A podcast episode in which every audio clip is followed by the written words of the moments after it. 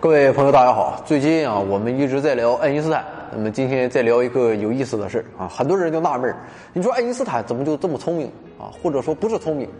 他那种常人没有的想象力是从哪来的啊？所以有的人就动了歪脑筋。爱因斯坦在一九五五年四月份去世啊，死在美国的普林斯顿医院。那么在爱因斯坦死后啊，医院特地请了一个很牛逼的病理学家啊，在国外很多名人去世的时候都请个人来分析分析。那么这次这个哥们儿叫托马斯哈维，但是这个哥们儿耍了个心眼儿，他没有取得爱因斯坦家人的同意啊，当然也没有经过爱因斯坦本人的同意啊。据说爱因斯坦的遗愿是把自己给火化了，但是哈维啊，他偷偷把爱因斯坦大脑给防腐保存起来啊。想想这幸亏是美国，这要是我们中国，家属早砍死他了。不过这哥们儿啊，后来找到了汉斯爱因斯坦，但是你说汉斯能有什么办法呢？爹的大脑已经保存起来了，也就勉强同意了。但是只能用于科学目的啊，不能给我爹大脑放博物馆里你去收门票。那么哈维本来想好好研究研究爱因斯坦的大脑啊，看看这个大脑有什么不一样的。但是哈维啊，真的没有这把刷子啊。好在爱因斯坦的大脑被保管的非常非常好，经得起折腾。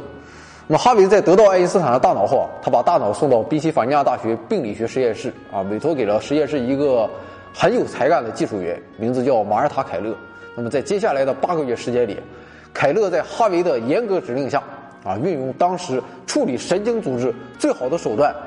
把大脑皮层仔细剖割啊，并把切下来的二百四十个脑区逐一编号啊，全部包裹在一种名叫火棉胶的透明塑料材料里，又制作了十二套封装了染色组织薄片的显微玻片啊。哈维先是把这几套玻片送给几个同行啊，但是都没有什么发现。那么这一等就是三十年。在这期间，哈维由于拒绝把这些标本啊送给医院监管啊，从而受到了解雇。那么后来他又经历了几次人生的低谷，他的婚姻破裂啊，医生执照也被吊销了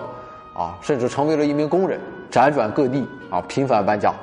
但是所有这些都没有使他放弃寻找合适的神经医生的努力啊，就算老子这辈子什么都不是了，我也要完成这个心愿。那么终于在一九八五年，加州大学伯克利分校的玛丽安戴蒙德找到了哈维。啊，并从他那儿要到了四个脑块那么他对研究爱因斯坦大脑的胶质细胞非常感兴趣。如果看过我们之前大脑系列的朋友应该知道，我们人的大脑细胞分为两种，一种是神经元，一种是神经胶质细胞。那么神经胶质细胞的一个作用就是对神经元起到支撑作用。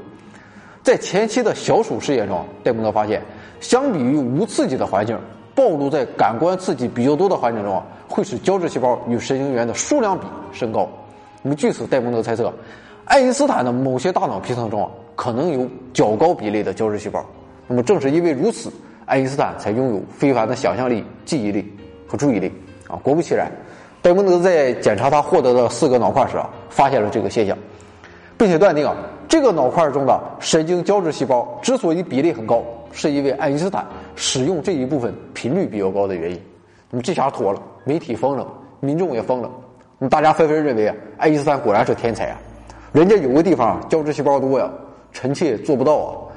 其实大家都误解了戴蒙德的意思，颠倒了因果关系。戴蒙德的本意是爱因斯坦的频繁使用才导致这个区域的不同。那么在戴蒙德之后啊，各种研究迅速开展起来。那么科学家试图从解剖学的角度对爱因斯坦的超凡之力做出解释。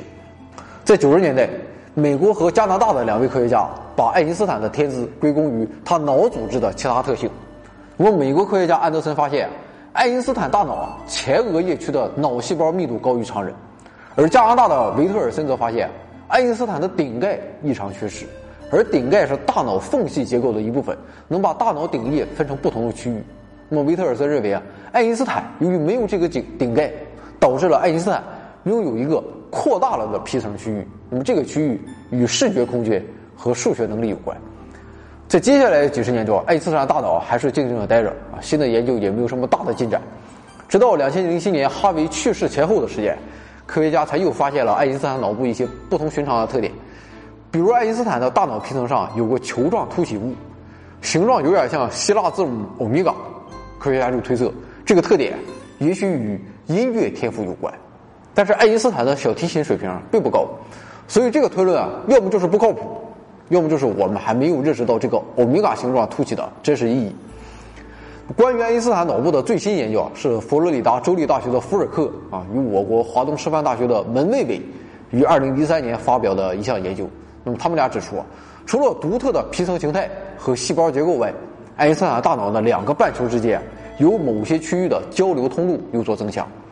那么以上我们说的这些啊，就是解剖爱因斯坦大脑大致得出的一些结论。那么乍看之下，这些解释貌似都有点道理，但是他们都存在着方法学上的不足。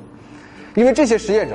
他都偏爱能支持他们预想的一些发现啊，而不去看重爱因斯坦脑部处于正常范围甚至不足的方面。也就是说，这些研究者他都犯了先入为主的错误啊，然后就把自己偶然的发现当做了必然的事实。其实你就是把我大脑抠出去啊，你也能发现很多异于常人的地方。但是显然，你能说我是天才吗？啊，当然我很乐于听到别人这么说，但是在我活着的时候啊，你休想扣走我的大脑。现在啊，距离爱因斯坦去世已经六十多年，爱因斯坦的脑组织也散落在世界上不同的地方，几经辗转，活着的爱因斯坦为人类做出了贡献，死后还是没得清净。可惜的是，六十年的研究啊，依然没有什么进展。爱因斯坦的大脑并没有让人们对大脑的认识有突破性的认识啊，很多人都认为惊才绝艳的天才们是自然的宠儿啊，他们不需要付出太多就能拥有智力上的伟大成就。但是直到现在，也没有人能在科学上证明这一点，啊，也许这是一件好事啊。大家想想看，如果我们真找到了天才大脑的物质基础，这是不是就等同于为命定论提出了有力的佐证？啊，天才就是牛逼，我们就是平庸，再怎么努力也没用，我们还努力什么？啊，可以想见，这会带来巨大的伦理问题。没有欧米伽标记，我们就不去学音乐了吗？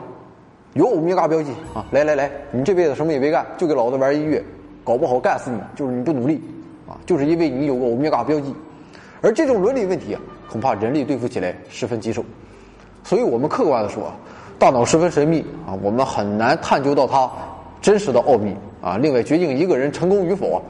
也并不能单单靠大脑一项指标来判断，而是多种因素共同作用的结果啊。有他的成长背景、教育背景、社交、疏忽而至的灵感等等，太多太多了啊。也许这些因素有上万种。啊上亿种，也许只是人生中一个再微不足道的一瞬间，改变了一生的命运。那么具体到爱因斯坦，他的伟大成就，也许来自于他一生都沉浸于思考、好奇和协作之中，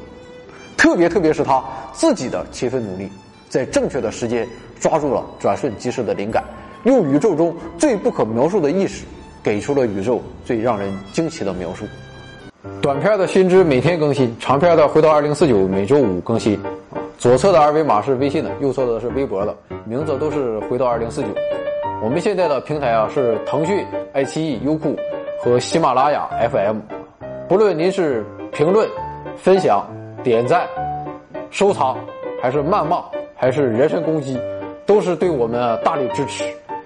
也是对科学事业的贡献，更是对我实在编不下去了。